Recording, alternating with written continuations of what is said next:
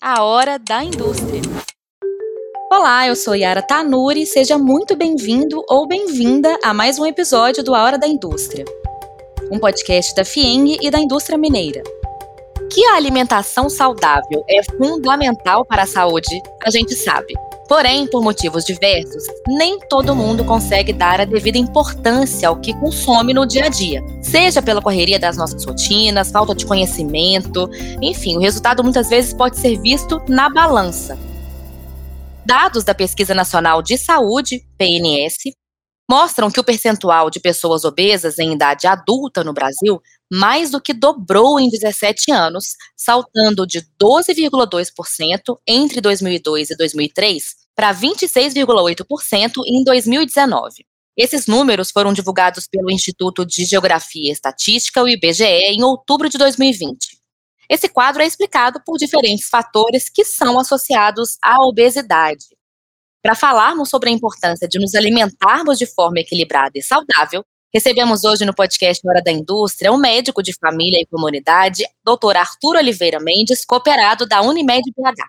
E doutor Arthur, tudo bem? Seja muito bem-vindo ao podcast Hora da Indústria. Olá, muito obrigado, é um prazer muito grande estar aqui com vocês. Prazer é nosso, doutor. Vamos lá. Doutor, é curioso, né? Não tem como dizer, né? Todo mundo sabe, de uma forma ou de outra, da importância da alimentação equilibrada e saudável no dia a dia. Porém, é comum também que em algumas fases da vida nós negligenciamos aí esse detalhe e a gente se assusta, né, quando a gente nota a diferença na balança ou também na qualidade de vida. E aí, doutor, eu queria saber do senhor, para a gente começar, qual que é a relação entre alimentação e disposição, saúde, energia? Conta pra gente, doutor Arthur, por favor. A alimentação, ela faz parte de diversos aspectos de nossa vida, né? a alimentação ela tem um aspecto é, de fornecer energia e os nutrientes essenciais, mas a alimentação e a hora de comer também tem aspectos culturais envolvidos, né? Quando a gente se senta, se senta com outras pessoas, quando temos um momento que é um momento só para nós. Em função disso, a alimentação, tanto por conta dessa energia e nutrientes comentados, quanto por conta de nós termos esse, esse momento de, de autocuidado, é essencial para que possamos nos organizar e ganhar disposição para seguir o dia, né? O dia sem pausas para esse cuidado, sem momentos para poder recarregar as forças, ele acaba sendo muito penoso e no rol disso vão seguindo séries de adoecimentos. É, eu adorei que o senhor usou a palavra autocuidado, né? A expressão autocuidado, enfim, porque muitas vezes a gente pensa que autocuidado está relacionado com outras coisas, né? E aí, alimentação, que é uma, um hábito, né, que seria tão simples, é interessante a gente também pensar nele como autocuidado, né? Nesse hábito como autocuidado.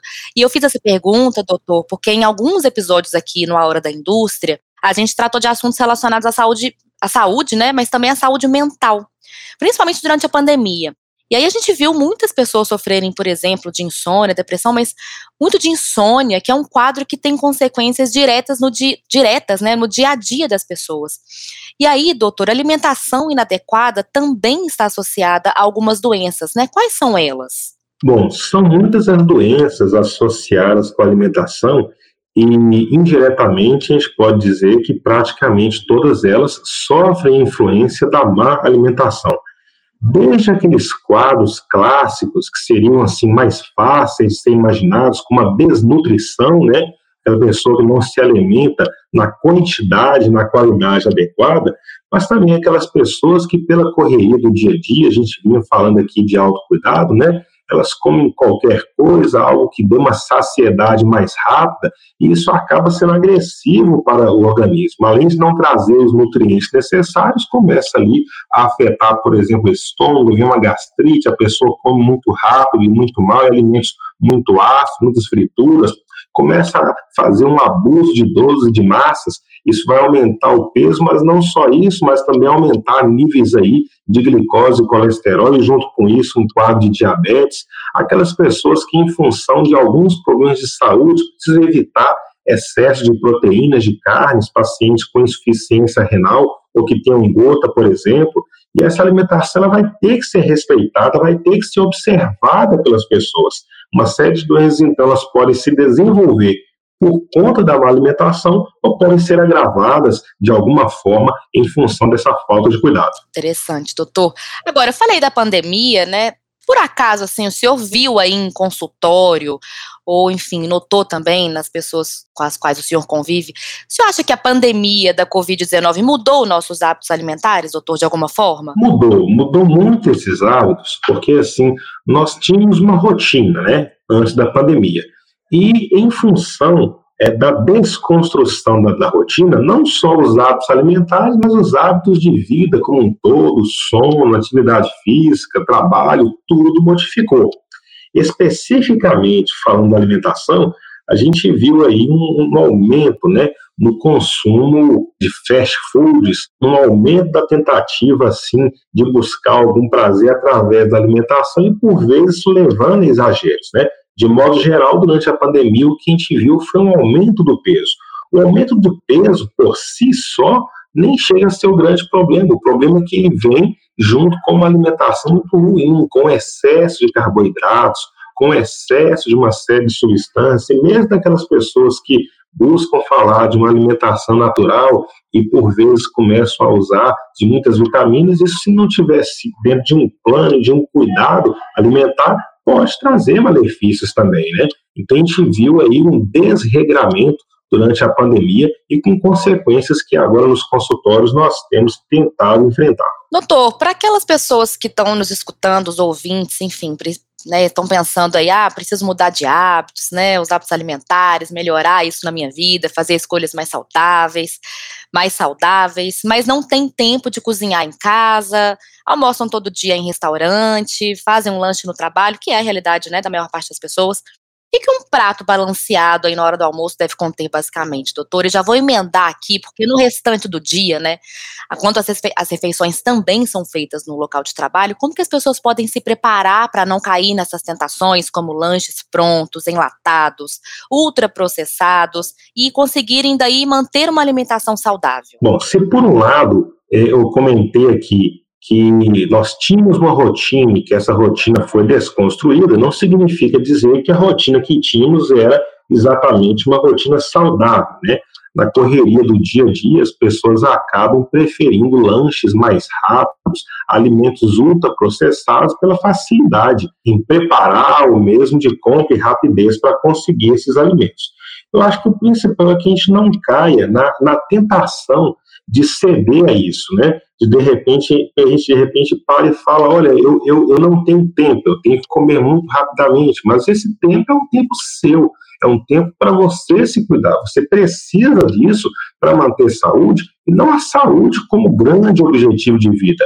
Ninguém luta, ninguém trabalha para ter saúde. Você, você é, é, tem saúde, ao contrário, você tem uma boa saúde para conseguir seguir trabalhando. E se você não cuida, isso acaba prejudicando aquilo que você, na verdade, está negligenciando a alimentação para conseguir fazer. É, é, em relação ao prato saudável, nós temos aí, na verdade, implicações relacionadas a, a questões culturais, como dito no início. Então, nós temos, por exemplo, o Guia Alimentar para a População Brasileira, um material muito bom, que pode ser pego gratuitamente na internet, fornecido pelo Ministério da Saúde, em que ele vai falar disso, de que você precisa, sim, buscar, assim, colorir aquele prato, isso muito já falado, é, buscar seguir com o consumo de frutas, seguir com o consumo de, de hortaliças, legumes, que daqueles que não sejam vegetarianos, com carnes, mas sem excesso, que não sejam muito gordurosas, que a gente não ceda só ao paladar. De vez em quando a gente vai ter que buscar um prazer em cima disso, sim mas que a gente não ceda a todo momento ao paladar, que a gente possa ter um plano de cuidados para a semana. Por vezes, isso vai exigir tempo, mas é um tempo que, na verdade, ele vem de um investimento. Não é tempo perdido, é tempo ganho para o futuro. E depois vira costume, né, doutor? Pode até ser mais difícil no início, mas é, depois você acaba acostumando e acaba gostando também. Para quem não é muito fã de uma alimentação super saudável, prefere um enlatado, uma coisa mais fácil, com o tempo você vai até sentir falta, né? É tudo uma questão de construção do hábito. Porque se virar e falar o seguinte, olha, no meu caso, por exemplo, é, gosta muito de, de comer legumes e verduras, não, não é o hábito nosso. A gente gosta de chocolate, a gente gosta de refrigerante, o sabor é muito bom. Mas você precisa ter cuidados ao longo dos dias para que você, em alguns momentos, cometa alguns abusos, sim, mas com a tranquilidade que você vem tentando se cuidar. O que não dá é para usar o tempo como justificativa para, para amar a alimentação a todo momento. É o que acaba se fazendo. As pessoas se preocupam muitas vezes com o peso. É possível também perder peso com uma alimentação ruim, uma alimentação também inadequada. Corpo gordo não é igual corpo doente, mas também não dá para a pessoa achar que vai conseguir justificar os maus atos em função de ganhos estéticos ou que então possa relativizar tudo em função da correria do dia a dia. Precisamos nos cuidar. Se não nos cuidamos agora, forçosamente teremos que nos cuidar no futuro. Agora, eu queria te perguntar sobre intervalo intervalos, né, entre uma refeição e outra, porque cada dia a gente vê uma notícia diferente, no, enfim, em todos os lugares, né? Alguns especialistas recomendam comer de três em três horas, outros recomendam fazer menos refeições por dia. Enfim, recomendação de dietas, então nem se fala, né? Algumas até muito perigosas. Vamos falar aqui de, da pessoa que já, né, já é considerada saudável. É, existe uma recomendação com relação a esses intervalos, doutor Arthur? Bom, como você mesma já adiantou, é, a todo dia nós vemos aí notícias diferentes, né, propondo intervalos diferentes. É muito pessoal dizer quanto tempo que a pessoa, é, é, vamos dizer assim, resiste e, e, e não terá problemas com esse intervalo. Mas vamos dizer que não é saudável, não é adequado. O que nós vemos muito é aquela pessoa que, por exemplo, toma um café na, na manhã e de repente ele vai almoçar lá para as três, quatro horas da tarde e acha que está tudo bem. Não, esse período aí sem ter se alimentado com nada acaba predispondo a diversos problemas, gastrite, é, refluxos. É, Fala-se muito a cada três horas alguém, a pessoa se alimentar. Você mesmo comentou, não precisam ser três horas. Agora não dá para ficar seis, sete, oito horas sem comer nada. Não precisa ser uma grande refeição mas é preciso ter esses momentos para repor energia e para parar um pouco no dia, refletir e ganhar forças para seguir adiante. Estou gostando muito da visão do senhor, doutor Arthur, sobre isso, porque tem muito a ver com se conhecer, né? Não exatamente conseguir o que, enfim, se fala a todo momento, né? Mas é conhecer mesmo o seu corpo, né? E os seus, as suas necessidades. Sim, isso a gente vai precisar é, é, sempre ficar atento, né? É, é, é, é, o nosso corpo, é o nosso cuidado, e é cuidando dele que a gente segue aí com força para poder é, avançar ao longo do dia e ao longo dos anos, né? São vários os pacientes que chegam para mim hoje, por exemplo, com, só para tomar um exemplo, paciente com quadro de diabetes e que agora já com uma série de sequelas, com consequências muito sérias, e que hoje se queixa de que os remédios não funcionam. Mas a essa altura do campeonato, depois de décadas de negligência, é muito difícil a medicação dar conta disso. Os cuidados têm de vir antes, os hábitos têm que começar antes, com aquela pessoa e com toda a família. É um hábito bom para toda a família, para que a gente possa adquirir aí uma rotina de cuidado que perpassa as gerações. Eu falei aí na, na outra pergunta sobre dieta, né? A gente citou, eu citei esse termo, né? E eu gosto muito, na verdade, do termo reeducação alimentar, que é um recurso que é adotado para redução de peso e, consequentemente, bem-estar. Aí o senhor me corrija se eu estiver errada. A gente também falou no início do episódio sobre o percentual de pessoas obesas em idade adulta no Brasil, que mais do que dobrou em 17 anos, vou repetir esses dados, saltou de 12,2% entre 2002 e 2003 para 26,8% em 2019. Quando existe essa necessidade de perda de peso, doutor Arthur, estamos falando de benefícios que vão além do físico, né? São benefícios que vão além das questões físicas. Hoje, um dilema que enfrentamos no consultório é que as pessoas muitas vezes querem perder peso em função de uma questão estética. E como eu já comentei aqui, é, corpo gordo não é igual corpo doente. Isso é uma questão importante. É, o que é necessário é que a gente adquira bons hábitos é, alimentares e a gente possa aí ter uma alimentação diversificada. Nem sempre a pessoa vai conseguir perder todo o peso que ela acredita que precisa para caber no vestido, para poder seguir mais bonita no verão, dentro de uma visão dela, o que seria mais bonito, é, mas, nós, mas talvez ela consiga, sim, ganhos muito importantes na saúde, se ela muda os hábitos. São perdas, às vezes, lentas, são perdas que talvez não tragam, assim, aquele benefício imediato que as pessoas querem, igual quando entra na academia, acha que em poucas semanas vai ficar musculoso, não acontece assim, mas são cuidados que vão trazer benefícios por toda uma vida, né? Eu tenho pacientes, por exemplo, com problemas de saúde muito graves, que perderam muito pouco peso, mas em função dessa reeducação alimentar melhoraram muito. Nível de pressão, nível de glicose no sangue, muita coisa melhorou, bem-estar, energia para o dia, né? Eu acho que é isso que a gente precisa focar. Não se trata só de perder peso. E o que assusta hoje no Brasil e no resto do mundo, é, quando a gente fala de sobrepeso e do avanço da obesidade, não é a obesidade por si só, mas é observar que as pessoas têm engordado principalmente às custas de uma alimentação muito ruim, com excesso de carboidratos, com excesso de gorduras, que traz consequências para além de apenas o peso. Vai trazer consequências para o funcionamento do coração, desenvolvimento de diabetes. É isso que a gente vai ter que focar e prestar atenção. Você sabe o que é curioso, doutor? A gente está falando aqui disso, né, de dieta, reeducação alimentar. Muita gente, assim, de convívio meu, sempre achou que eu fazia dieta, e eu nunca fiz dieta. Foi sempre uma alimentação. Eu sempre disse que eu tive de certa forma, uma educação alimentar. Sempre gostei muito de alguns tipos de alimento, tem essa sorte, né? Mas, por outro lado, eu peco no doce. Então, é aquilo que você falou também de excesso, né? A gente tem que saber quais são os nossos excessos, saber balancear isso, né, doutor? Sim, a gente tem que saber e a gente tem que respeitar esses momentos também. Eu me lembro, só contando bem rapidamente, uma vez uma mãe que, é, trazendo a criança ao consultório, foi comentar que, assim, com um ar muito pesaroso, né? Que ela tinha uma suspeita, e a suspeita muito séria. A suspeita era de que o filho dela, segundo ela achava, o filho gostava muito mais de chocolate do que de brócolis. Eu parei e pensei, não, mas não é possível. Né? Será possível? A criança quer dizer que ela gosta mais de chocolate que de brócolis. Mas é claro, eu também gosto mais.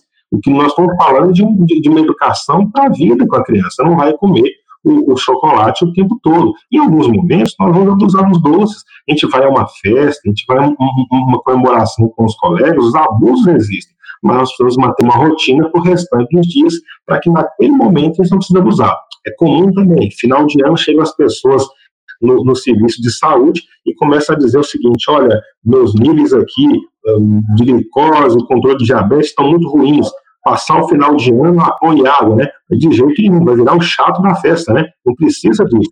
Mas aí, para poder não precisar passar água, tem que passar o resto do ano cuidando de verdade e não fazendo os pequenos abusos todos os dias. Agora, doutor, será que existe aí alguma dica para quem pretende mudar esses hábitos e ter uma alimentação mais saudável e balanceada? Bom, eu comentei aqui já a respeito do guia alimentar para a população brasileira. É um material é, voltado para a população, de linguagem muito simples. Sugiro àqueles que têm interesse que deem uma olhada, é muito tranquilo e muito, muito bom de ser visto, de ser lido, de ser apreciado por quem tiver interesse no tema. E o segundo é que as pessoas, ao decidirem seguir com o processo de cuidados alimentares, que comecem hoje, de imediato. Não é preciso adiar. Vou começar na segunda-feira, vou começar no domingo, vou começar no próximo mês. Não, a gente começa isso é hoje precisa, se puder, a partir de agora. Então, no momento em que decidam, façam isso de imediato. Se tiver dúvidas, se tiver receios, se tiver algum problema de saúde, converse com um profissional de saúde da sua confiança, mas não deixe de se cuidar e comece de imediato. Não adie os cuidados por você. Doutor Arthur, não menos importante, né? A gente estava até conversando sobre isso antes de começar a gravar. É, é uma coisa que é muito negligenciada. Eu conheço muita gente aí que não bebe água direito, e aí eu queria pedir para o senhor explicar para a gente se existe um consumo que é indicado é, diariamente, como que isso funciona, é, existe aí uma, uma recomendação, doutora? Bom, da mesma forma que conversamos a respeito dos intervalos entre, entre as refeições, também a situação da água é outra que a todo momento nós vemos aí é, notícias diferentes. Então, fala-se num certo momento em 2 litros de água, outros falam de 3 litros, só que o consumo de água, ele depende do biotipo daquela pessoa, depende em que região do mundo ela, ela, ela mora, afinal de contas, tem lugar que a pessoa vai é, é perder mais água, por exemplo, é, é, depende de como que é o restante da alimentação dela, a gente adquire também líquidos de diversas formas, não só bebendo um copo d'água, depende de muitos fatores. Mas o que que hoje a gente tem muito claro, é o que mais recentemente tem sido usado como padrão, é que a gente deve beber água tanto quanto a gente sinta sede, que a gente simplesmente não, não negligencie o uso da água ao longo do dia. A gente se acostuma a sentar numa cadeira para trabalhar e passar, às vezes, uma manhã e uma tarde inteira para nem levantar ali o banheiro e nem tomar um copo d'água. Isso é que a gente não pode fazer. Existem sim faixas etárias e situações de saúde que a gente vai precisar ter um cuidado maior. A criança, que segue assim num ritmo de muitas brincadeiras, acaba muitas vezes negligenciando o uso da água. É importante que a gente possa chamar a atenção para isso. E o idoso ele perde um pouco dessa sensação de sede. É importante que a gente possa estar insistindo com o uso da água. Para as demais pessoas, o que a gente precisa é não ser negligente, a gente parar de evitar a todo tempo cuidar de si mesmo. A gente precisa parar e beber água, precisa parar e descansar, precisa parar e comer bem, porque se trata de investimento para o futuro. Não são luxos, são direitos para o dia a dia, porque a gente precisa estar bem para hoje, para amanhã, para sempre. Uma coisa interessante, doutor, para quem, inclusive já ouvi muita gente falar que faz isso. Quem trabalha sentado, por exemplo, de frente ao computador, acaba também negligenciando esse descanso, né? De, de tempos em tempos levantar, fazer alongamento. Aproveita já bebe um copinho d'água, né? Ou então tem até aplicativo hoje em dia para lembrar de beber água. Sim, sim. Hoje nós temos essa ajuda. É importante. Não quer dizer que você tenha que tomar ficar o tempo todo tomando água. Mas o que nós vemos hoje, a maior parte das vezes, é uma negligência. E cada um de nós, se puder fazer um exame de consciência, tenho certeza que vai poder encontrar esses momentos em que temos nos comportado assim. A água é importante para o funcionamento de todo o corpo.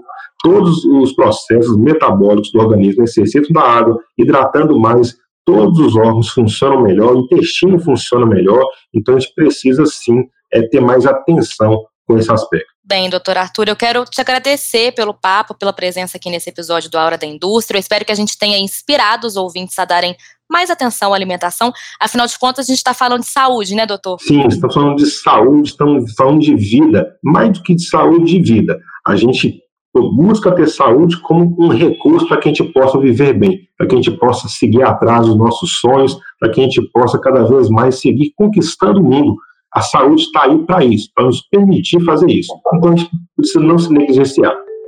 É isso aí, eu espero que você tenha gostado do episódio de hoje. A Fieng está no Instagram, arroba Oficial, e você pode acompanhar também as notícias pelo portal da entidade no www.fieng.com.br. Não esquece de seguir o podcast, tem episódio novo toda segunda-feira com muito conteúdo relevante para você. Eu fico por aqui e até o próximo episódio.